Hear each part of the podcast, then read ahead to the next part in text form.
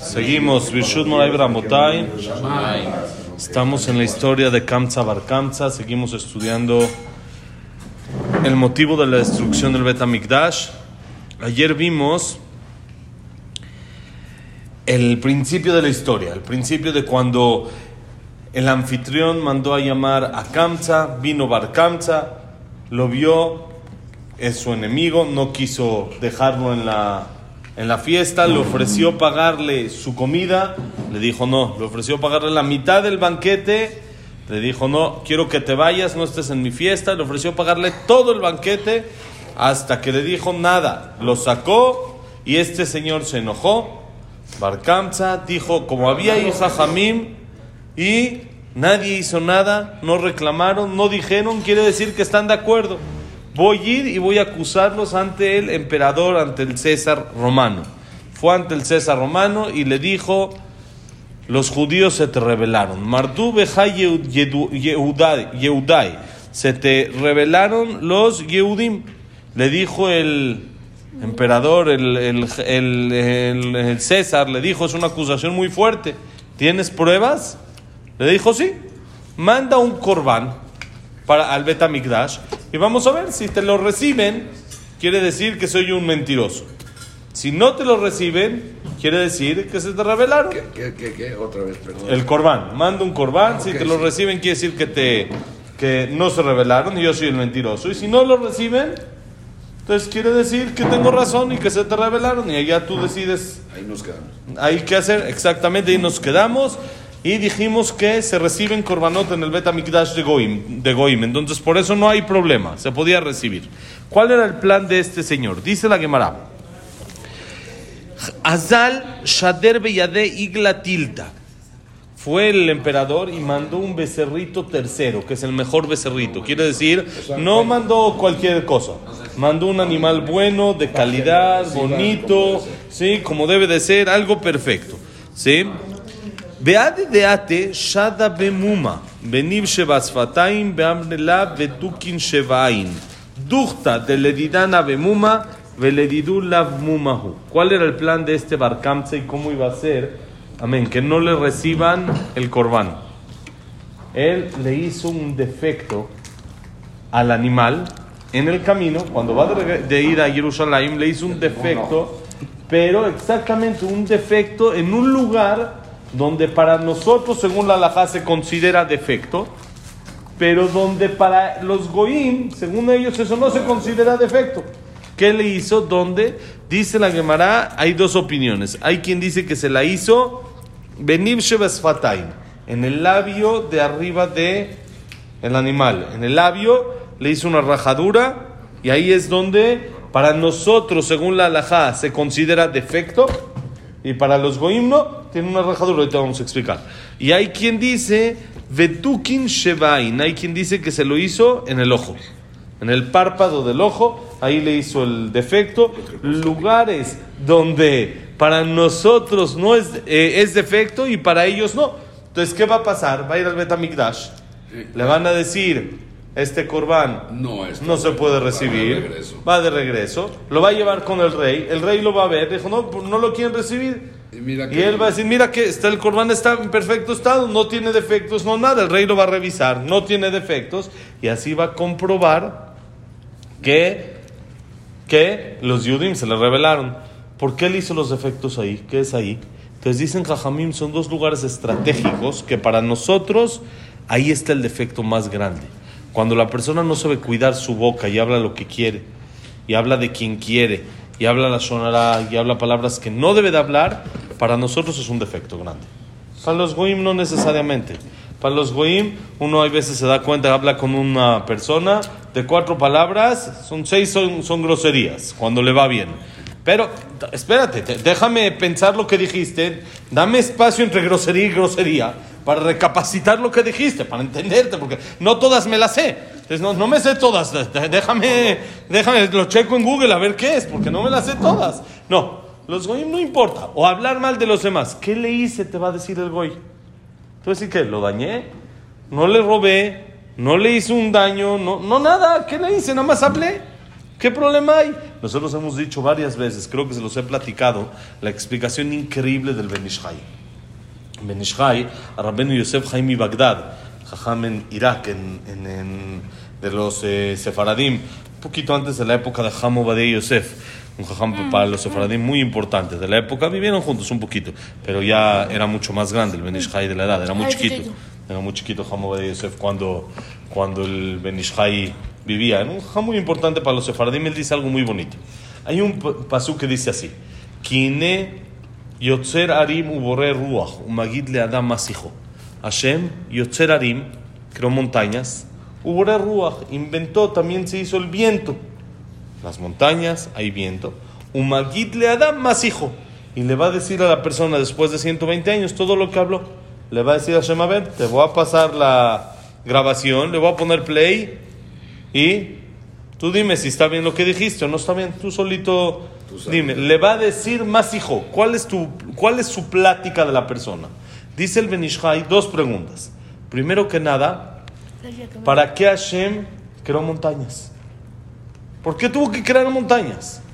¿No es más bonito así como Polanco, todo lisito, uno camina sin cansarse, camina más relajado, no tiene que estar eh, de montaña y eso es pesado? ¿Para qué? ¿Cuál es la necesidad de crear subidas, bajadas? Eso es que no- aparentemente no tiene caso. Y dos, ¿qué conexión tiene el que Hashem creó montañas y viento y le dice a la persona qué es lo que habló? ¿Qué tiene que ver una cosa con la otra? Entonces dice el Benishai, primero que nada te voy a explicar para qué Hashem creó las montañas, salud. ¿Para qué Hashem creó las montañas? Dice el Benishai, muy sencillo, porque hay viento. ¿Por qué? ¿Dónde es un lugar donde es más propenso que haya huracanes, que haya tornado, que haya todo eso? Planicies, donde no hay montañas, porque normalmente el viento empieza a agarrar fuerza, empieza a agarrar fuerza, llega una montaña, lo rompe y así se debilita. Cuando no hay montañas, entonces el viento toma mucha más fuerza, no hay quien lo frene y se hacen huracanes, se hacen tornados, se hace todo tipo de, de problemas. Entonces por eso Hashem, Yotzer Arim, creó montañas, ¿por qué? Porque Boré Ruach, porque creó viento, porque hay vientos muy fuertes. Y para eso creó las montañas. Dice el Benishai, si es así, entonces hay que entender para qué creó el viento. Que no cree vientos fuertes y no se necesitan las montañas. El que creó los vientos fue el mismo que el que creó las montañas. Entonces nosotros dijimos que creó montañas porque creó vientos fuertes. Que no cree ni vientos fuertes y así no necesita montañas. Dice el Benishai, ¿sabes para qué? Para una sola cosa. Para que aprendas qué puede hacer el aire. ¿Qué quiere decir que puede hacer el aire? ¿Cuál es la fuerza del aire? Cuando una persona habla, dice, ¿qué dije? Nada más saque un poquito de aire. Ponga la boca, ponga la mano junto a la boca cuando uno habla, saca un airecito. Entonces uno puede llegar a decir, ¿qué hice? Es un airecito. ¿Sabes lo que puede hacer un aire? Date cuenta, un huracán, un tornado. Aprende de lo que puede hacer el aire. ¿Para qué? Para que aprendas a no hablar todo lo que tienes que hablar. Entonces Hashem creó montañas. ¿Por qué? Porque creó viento. ¿Y para qué creó viento? Para decirte cuál es tu plática, para que te des cuenta de la gravedad del habla, de no decir lo que tienes que decir nada más por decir, sino hay que cuidar lo que uno dice. Como dicen Jajamim, antes de que salga la palabra de la boca, uno es rey de ella, la domina. Después de que ya salió, la palabra domina a la persona y se hace esclavo de la persona. Ya no hay manera de cómo regresarla. Pero perdón, me equivoqué. La herida está hecha, es muy difícil sanar una herida. Por eso son los dientes, los labios. Por eso para nosotros un lugar muy estratégico para los defectos es la boca. Por eso le hizo un, eh, un- un defecto en la boca, un lugar donde para ellos, para los goim, no es defecto, porque ellos no hay reclamo, y esto hoy en día ya empezaron un poquito a entender, pero solo entre gente importante, difamación o cosas así, pero hoy en día no hay una persona que difame así nada más si no es tan importante, si no se hizo tan público, si no esto, para nosotros no, también entre dos, tres personas, si uno habla de otro, está pésimo, está muy mal, y ese es un defecto. Por eso para nosotros es defecto y para ellos no. ¿Y cuál es el segundo lugar? El ojo. El ojo, la persona tiene que saber que hay que cuidar los ojos. Hay que cuidar lo que uno ve. Lo que uno ve afecta el alma. no solo estamos hablando temas de peritzut o cosas así, sino también, por ejemplo, dice la Gemara, está prohibido ver la cara de un rasha. No hay que ver a los rashaim. Luego ponen en, en las noticias de Israel, ponen ahí las fotos de los eh, estos de los que hacen atentados de los árabes y Shemam. ¿Para qué quiero verlo? Es la foto de un rasha, no, no hay que ver. Eso, eso lastima Es la neshama. Lo haces para que lo identifiques. Que lo- ves- no, lo ves si en la calle, sí, sepas muy bien, es. si hay necesario, pero normalmente los matan. Normalmente ya está acabado, Baruch Hashem. Normalmente tiene Baruch Hashem Israel un porcentaje demasiado alto que el, el que hace terrorismo o lo agarran de inmediato o lo matan. Bueno, ya no, ya no sucede. ¿eh? No, Hoy en día en México, si tú ves las noticias, si pasan a alguien que van a... Le ponen ahí en los ojos, ¿no? los ojos, ¿Por este, qué? Para cuidarse de eso. Que no hay que ver los Reshaim. No hay que ver si es asesino, que esto no hay que ver, de verdad, no hay, no hay, no hay que ver. Uno tiene que cuidar eso, lo que ve, buscar siempre ver tzadikim. Si uno ve jajamim, eso le ayuda a la neshama. Si ve Reshaim, le afecta el alma. Sí, entonces por eso, Moreja, dice el pasuk, hay que buscar ver a los jajamim. Cuando uno aprende, ve a los jajamim, le- le- lo llena, le da kedusha, le da santidad al alma. Por eso es otro lugar donde es muy estratégico para el yudí. El ojo, el babasali, ¿escucharon del babasali? ¿Escucharon del jajam del babasali? Grande jajam, de que él cuidaba sus ojos, era un cabalístico muy grande, que él hizo un montón de milagros. Gente que no podía caminar, le dijo, dame la mano, lo levantaba y órale, camina. Y así, cosas así, milagros tras milagros. Era el jajam del Arak, el que servía Arak y no se le acababa la botella. Un jajam grandísimo. Hace no mucho, no tiene mucho tiempo. ¿Qué será? 40, 30, 40 años en Israel. Sí, en Israel. Antes en Marruecos. Era de Marruecos y luego que falleció hace menos de 40 años. Sí, porque Raubadia está con él de grande. ¿Sí? Hace 20, 30 años falleció. No, no, no tiene mucho tiempo, es de nuestra época, no es así.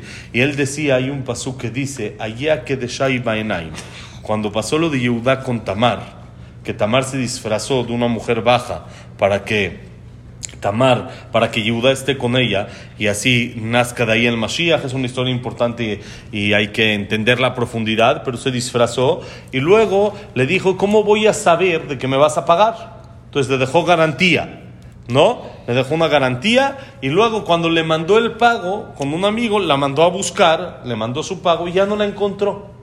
Ya no la encontró, estaba perdida, porque pues en realidad no era una mujer baja, era Tamar, ya estaba disfrazada. Entonces dice el Pasuk que el amigo preguntó allá que ¿dónde está la mujer baja? Iba a Enaim, estaba en un lugar que se llama Enaim, así era el lugar. Pero dice el, el, el Babasali, acá Jajamim nos eh, insinuaron allá que Dusha. ¿Sabes dónde está la santidad de la persona? Iba Enaim, en los ojos. Cuando la persona cuida lo que ve, no lastima por dentro su neshama y entonces se hace kadosh, se hace más santo. Por eso es estos dos lugares donde el eh, Bar le quiso poner un defecto en el labio y en el ojo, un lugar donde para los goyim, a los goyim tú no me vas a decir que no puedo ver, ver no pasa nada. Mientras que no haga nada, te dice el goy, ¿qué? ¿Qué me van a reclamar? ¿De que vi? Vi, ¿qué? ¿Qué va a pasar? Para eso son los ojos, te va a decir. ¿No? ¿Para qué, para qué, para qué si no Hashem los hizo? Ahí no hay. Para ellos estos lugares no son defecto, pero para nosotros son un defecto muy grande. Entonces dice la Gemara, llegó este Bar Kamsa con el Corbán y dijo, el ministro, el emperador romano, mandó este Corbán, quiere que lo hagan Corbán, llegó al Betamikdash. Lo vieron Jajamim y se dieron cuenta. Se dieron cuenta de todo el plan. Se dieron cuenta de que él seguramente le hizo el defecto, porque está, qué, qué- qué raro que justo está en un lugar así, y qué raro que lo trae él y no le dijo, no, perdón, este, este corbán no lo podemos recibir porque tiene un defecto, sino seguramente se dieron cuenta. Dijeron Jajamim y pensaron, pensaron, pensaron, dijeron, ¿qué hacemos? ¿Qué vamos a hacer? Sí, ahorita vamos a ver. Sabur Rabanan Likrove. Pensaron Jajamim, vamos a acercarlo, vamos a hacer el corbán. Tiene un defecto, ni modo. ¿Por qué? Mishum Shalom al Porque no, para que no haya pleito, que no haya problemas con el reinado. Si no lo aceptamos, se va a ofender el Señor. Y quién sabe qué pueda pasar. Como vimos que al final, pues eso fue lo que provocó la destrucción del Betamigdash. Entonces pensaron, dijeron, vamos a hacer el acep- lo- lo acercamos y se acabó. Se paró un jajam ahí que se llamaba Amarlem Rabbi Zeharia Ben Avkulas. Y ombru Baale Mumim Krevim Legabe Mizbeach. Se paró un jajam que se llama Rabbi Zeharia Ben Avkulas y dijo: No podemos. No podemos acercarlo. ¿Por qué? La gente va a aprender y va a tomar el mensaje sin saber el por qué. ¿Qué se va a llevar la gente cuando ven algo así? Que se puede traer un corbán con defecto al Betamigdash. Es lo que va a aprender la gente. Al ver que hacen un corbán que tiene un defecto, lo hacen y si lo acercan, la gente va a decir, ah, sí se puede. Entonces después va a venir gente que va a querer hacerlo y se va a hacer un problema y la gente va a decir y se va a equivocar o la gente va a empezar a decir por qué él sí, a mí no y van a empezar a haber problemas. Dijo Rabbi Zeharia Ben Abkulas, esto no es opción. No es opción. Acercar el corbán no podemos. Bueno, entonces ¿qué hacemos? Dice la Gemara, sabur lemiktele de Lolizal Belima. Bueno, entonces ¿qué hacemos? Lo matamos a este señor. Matamos a Barkamza para que no vaya y nos acuse con el rey, Hayab Mita, como pena de muerte. Porque si ahorita lo dejamos libre, él va a ir y nos va a acusar. Entonces con eso solucionamos el problema, ¿estamos de acuerdo? Ya no hay quien nos acuse, ya no hay nada. Ya agarramos otro corbán, lo hacemos y decimos que sí se lo hicimos y ahí lo matamos y no hay quien diga, ya se acabó, muy sencillo.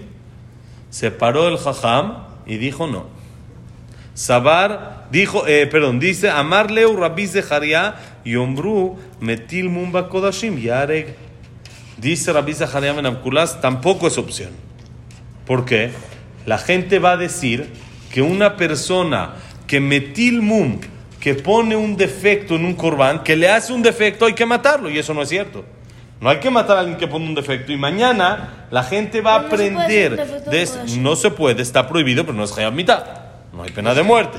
Pena de muerte. Entonces, si lo matan a él, mañana otra persona que haga un defecto en un corbán lo van a matar. Sin entender que todo esto era para salvarnos de el reinado. Y entonces, ¿qué va a pasar? Van a matar a cualquiera que pone un defecto en un corbán sin motivo. Y vamos a provocar que haya muerte de una persona inocente. No debemos hacerlo. Entonces dijo Rabbi Zeharia Ben Abkulas, me da mucha pena, pero tampoco esto podemos hacer. Dice la Gemara, Ama Rabbi Yohanan, An vatenute she Rabbi Zeharia Ben Abkulas, Echreva et vetenu besaraf et beiglatanu beiglitanu meartzenu. Dice Rabbi Yohanan, la humildad, la paciencia, la calma, ¿sí? el no matar a esta persona, la paciencia, la humildad de Rabbi Zeharia Ben Abkulas fue lo que destruyó el Betamigdash, fue lo que quemó el Ejal y fue lo que provocó que nos exiliemos de nuestra tierra. ¿Por qué? Porque si no hubiera estado este Jajam, ¿qué hubieran hecho? Lo matan y se acabó el asunto. Pero él por humildad, por paciencia, por calma, no quería hacer eso, no quería provocar errores a futuro y por lo tanto, ¿qué, qué- qué provocó? Que se destruyó el Betamigdash. Que si Rabbi Ohanan dice, entre comillas, como que le echa la culpa a Rabbi Zeharia Ben Abkulas. Por supuesto que es nada más, dice la Gemara, ante nuestros ojos. La- el decreto fue por todas las cosas malas que habían hecho. Y eso nada más fue lo que desencadenó fue- el decreto. fue como la gota que derramó el vaso, fue como el- el- el- ya la cereza del pastel, ya nada más. Sí, la abdil, al revés, el pastel, sí, de, de toda la destrucción. Pero fue como que ya lo que provocó. Pero dice la Gemara, ve hasta dónde un jajam tiene que analizar cada situación hasta lo más profundo. Pero no es según la alajá, según la alajá, no, así como dijo Rabbi Zeharia Ben es lo que había que hacer. Sí, pero ve lo que provocó. Hay veces el jajam tiene que tener lo que se llama un quinto Shulchan Aruch. Son cuatro Shulchan Aruch, cuatro tomos de Shulchan Aruch, de ah, Código de Leyes Judías, son cuatro tomos. Entonces dicen jajamim, hay veces el jajam tiene que tener un quinto, que es el sentido, común. ¿Sí? Que es algo que aunque es en contra tal vez de la alajá, hay que ver cómo organizarlo Para que no para que no sea peor. Para que no sea el asunto peor, para que no sea peor. Hay veces una persona, por ejemplo, está empezando a respetar, está empezando a, a cuidar. Y él está diciendo que necesita hacer tal cosa en Shabbat. Sí, y es algo prohibido, no se puede. Pero si uno se lo prohíbe y le dice no, pues tal vez deja Shabbat de, de- de- por, Shabbat por vida. Entonces uno tiene que analizar bien y decir, bueno, ¿hasta dónde te lo voy? Le- le- uno le tiene que decir, por supuesto, mira, está prohibido, pero lo vamos a hacer de la manera menos peor. Entonces, de buscar lo menos, la menos peor y decirle y explicar, mira, esto es ahorita, de momento. En un futuro tienes que saber que eso ya tampoco lo vas a poder hacer. Pero ahorita estás en un proceso, vas despacito, está correcto que lo hagas. Pero es en contra del Shulchan Aruch. Sí, hay veces uno tiene que saber qué se tiene que hacer. Que no puede pedir que una persona cumpla todo el Shulchan Aruch un día a otro. Somos seres humanos y vamos a ir avanzando. Entonces es lo que la Gemara nos quiere enseñar aquí con el tema de Rabbi Zeharia ben Avkulas. ¿Sí? Que eh, a, a su nivel, por supuesto, fue algo de que provocó el la destrucción del Betamigdash. Aunque, no, aunque dijimos, hubiera sido así, hubiera sido así, se hubiera destruido, porque ya estaba el decreto, el decreto ya estaba hecho. Nada más eso fue la- el medio como se provocó la destrucción. Pero fíjate, queda el nombre del rabino.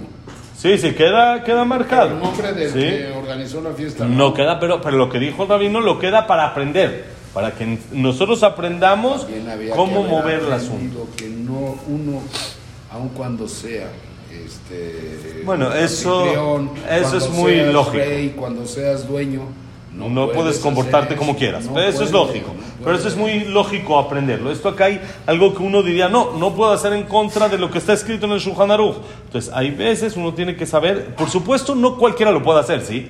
No cualquiera puede decir, no, ahorita sí es, hay que hacer en contra del Shulchan Aruch. Eso lo hay que aclararlo, es importante. Si no es, llega una persona con nosotros, hay veces, y nos pregunta, y la alajá sí, la alajá sí, y uno se da cuenta que no, no está, no debe de decirle exacto cómo es.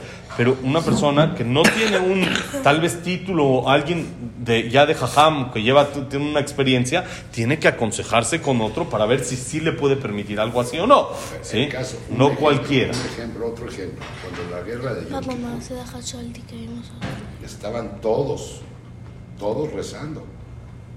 Y de un momento a otro dejas todo lo que estás haciendo por la religión, por Dios, por el día más sagrado del Bueno, fue un error ir a- estratégico porque no sabían, no se la olían, no se la imaginaban. Pero te Es fijas, que te fijas que por Ah. mucho que hubiera sido, si, si tú hubieras sido una persona cerrada, pues a mí dicen que no puedo trabajar y no puedo hacer esto, el Kippur y él, se acaba Israel. Sí, pero nosotros vemos que no es así. Nosotros vemos de que hay bitajón, hay todo esto y hay...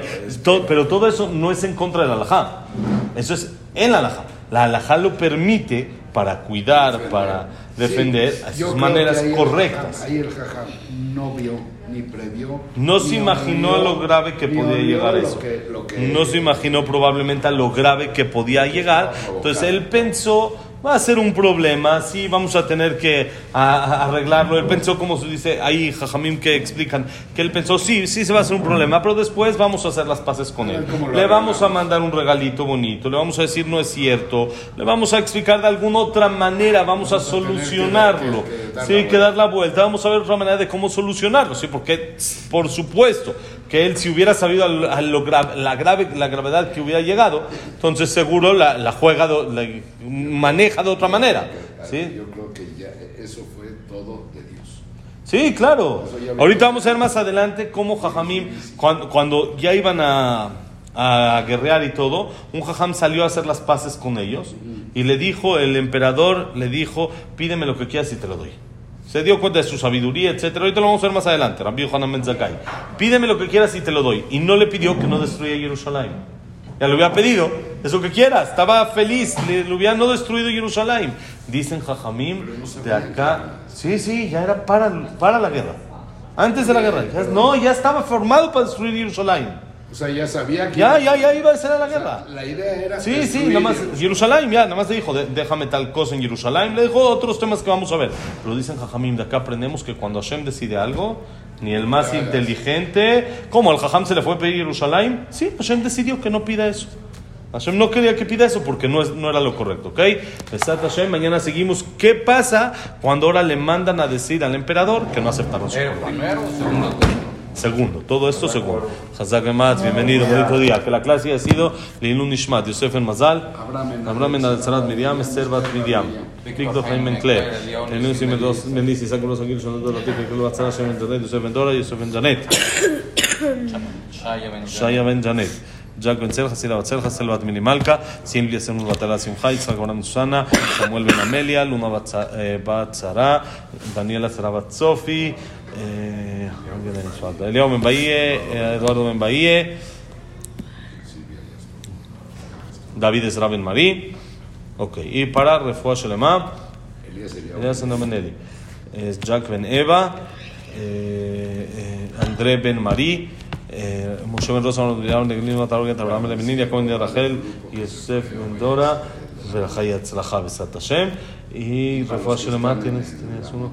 Está todos, Besat Hashem, todo a Israel, Verajay Atzlacha, paz en el mundo y que haya todo lo bueno, Besat Hashem. Amén, amén. Bonito día.